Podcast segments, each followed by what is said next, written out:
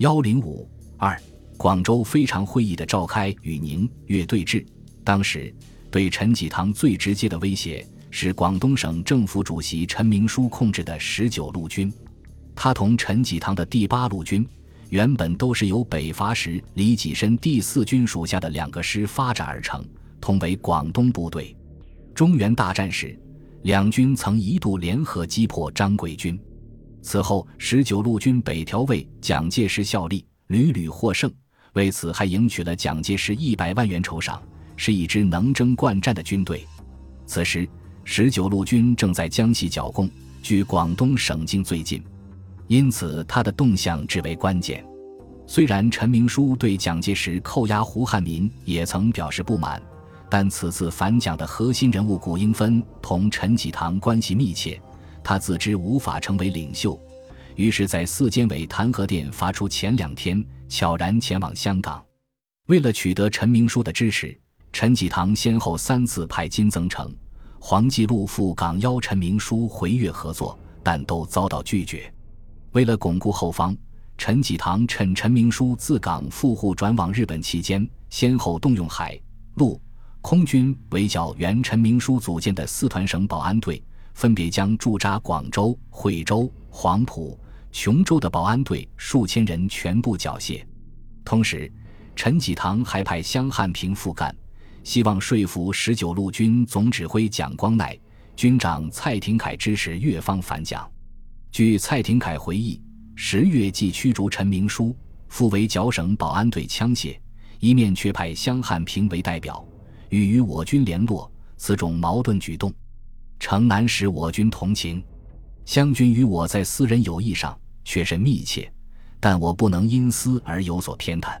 即抵兴国，即同往务蒋总指挥公开谈判，商讨两日，均无结果。当时我虽不知蒋待心里如何决定，但我始终表示反对内争，投越更属不能。湘军不得要领，知无可联络，旋归去。当时大局如是。我们军心灰意冷，对于剿赤任务亦只得放弃。我与蒋总指挥即决心回师赣州，静观时局之演变。当时十九路军军费仍由越方按月供给，其后方司令部尚照常存在。颇闻讲，蔡对陈军感情尚佳，对连贵则颇多微词，与张发奎部感情最恶。正当十九路军无所适从之际。陈明书于六月初自日本秘密返国，尽管越方曾积极酝酿迎陈返省，但因谷应芬公开反对，陈明书即应蒋召入京。抵南京后，蒋见我欢喜异常，当天即将他悬而待决的复案告我，即要我到江西重领十九路军，将部队集中吉安，并要我担任剿持右翼军总司令官。他并对我说：“共匪不是短期所能消灭的。”到进剿到一定阶段时，就要你担负起打回广东的任务。不难看出，他要我到江西的主要目的还在于图越。蒋光鼐、蔡廷锴得知陈氏回国消息后，于六月六日致电越方，表示本军急需回越休养，请让出朝梅房地，并对越设施多不满，对古英分有指摘。陈济棠接电颇焦急。陈明书一到赣州重领部队后，立即通电拥护中央统一，并责问汪精卫等人：“试问蒋公及下野，公等以何数统一时局，米消祸乱？又试问公等此时杂凑之内容与形式，以何数能求得本党之真正的民主政府之实现？”十三日，陈明书又直接致电陈济棠，要求：一、古应芬交出政权；恢复保安队，自陈明书抵赣，蒋蔡态度陡变，匪特无合作可能，且恐粤赣战祸一触即发。对此，陈济棠只好针锋相对，于十八日下令财政厅停发十九路军饷约百二十万，令宪兵及公安局解散该路后方办事处及募兵处。和蒋介石一样，广东国民政府在对宁方口诛笔伐的同时。不断四处活动，联络各派反蒋势力，取得了较好的效果。两广军政同志均主张武力解决，于是共推邹鲁北上和言，冯及北方诸部联络。孙科也致电冯玉祥，鼓励他再次投入反蒋阵营。广东方面的努力立即赢得冯玉祥的回应，并派代表赴粤报告一切。七月一日，非常会议为团结北方各派反蒋力量而收一致之效，决议设立中央执监委员天津执行部，代表中央指导一切。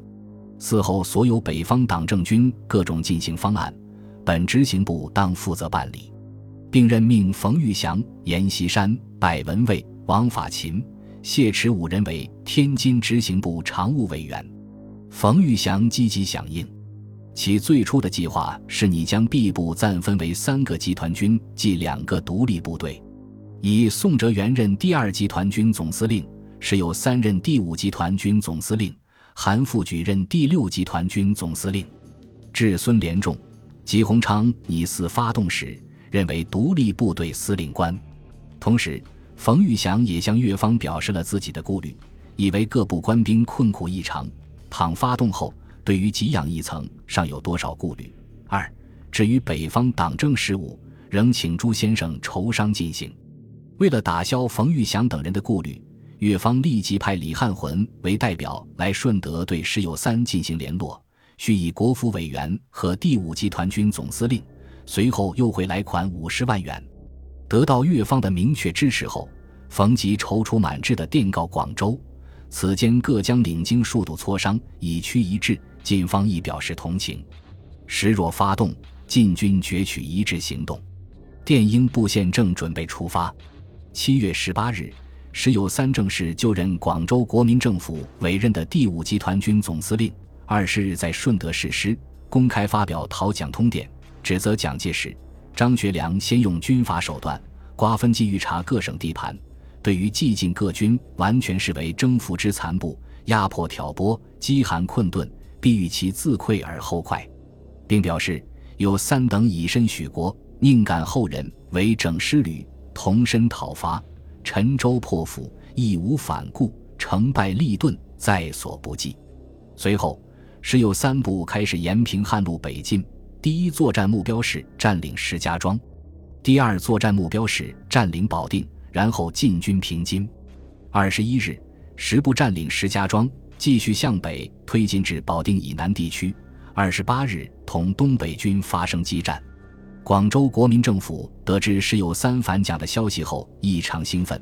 汪精卫特意通过天津执行部转电石友三。封官许愿，为其鼓气，并称国府日前已会交我兄萨万元，日内你再会萨万以济急需。冯玉祥更是积极联络旧部，希望他们能够及时响应支持石友三。冯致电宋哲元表示，方今蒋逆已陷于四面楚歌，无暇北顾，而张逆则有心腹之患，无力难犯，此诚讨蒋以来未有之机会。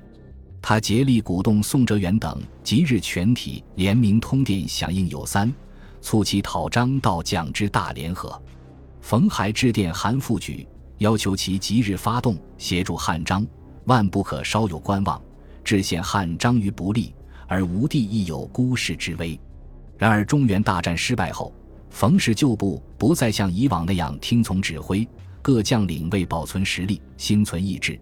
众人的首要目的就是保存实力，大都采取观望态度。二十三日，蒋介石、张学良分别通电讨伐石友三。同日，华北各军将领由张作相领衔，商震、徐永昌等七十六人响应。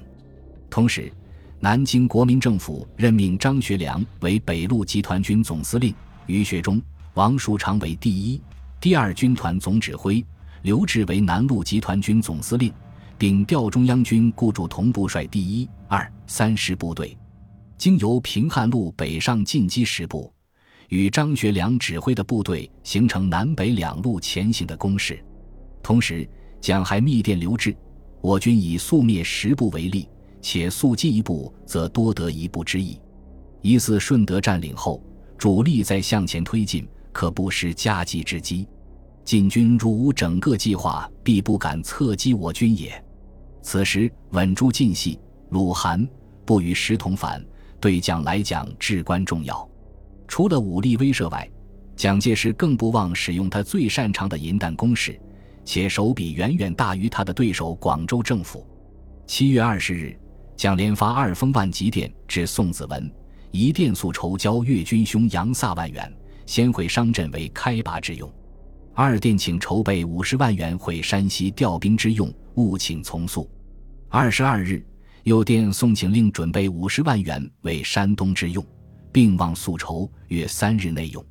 二十四日，再电送杨爱元念万元，请速交拥兄集会。同日还电询李时增，赐臣兄如需用款，请转询电告，以便会上。随后，蒋亲自致电山西将领，表示晋军饷准自六月起由京月铸二十万。经过蒋介石这样一番软硬兼施的公开和暗地活动，时有三严冯。广州国民政府所期望的北方反蒋势力大联合，完全化为泡影，整个局势于是急转直下。从二十八日起，东北军主力同时有三在保定一带激战三日。商震率部从山西盐政太县经娘子关出井行到石家庄，自其左翼侧击。南京中央军刘峙、顾祝同自河南延平汉县。经郑州过黄河北来，击其后路。三十一日，时有三部在三面围攻中被迫总退却，撤向山东，依附韩复榘。时率残部逃到山东时，仅剩四千多人。曾经拥兵六万，横行一时的时有三部，从此土崩瓦解。本集播放完毕，感谢您的收听，喜欢请订阅加关注。主页有更多精彩内容。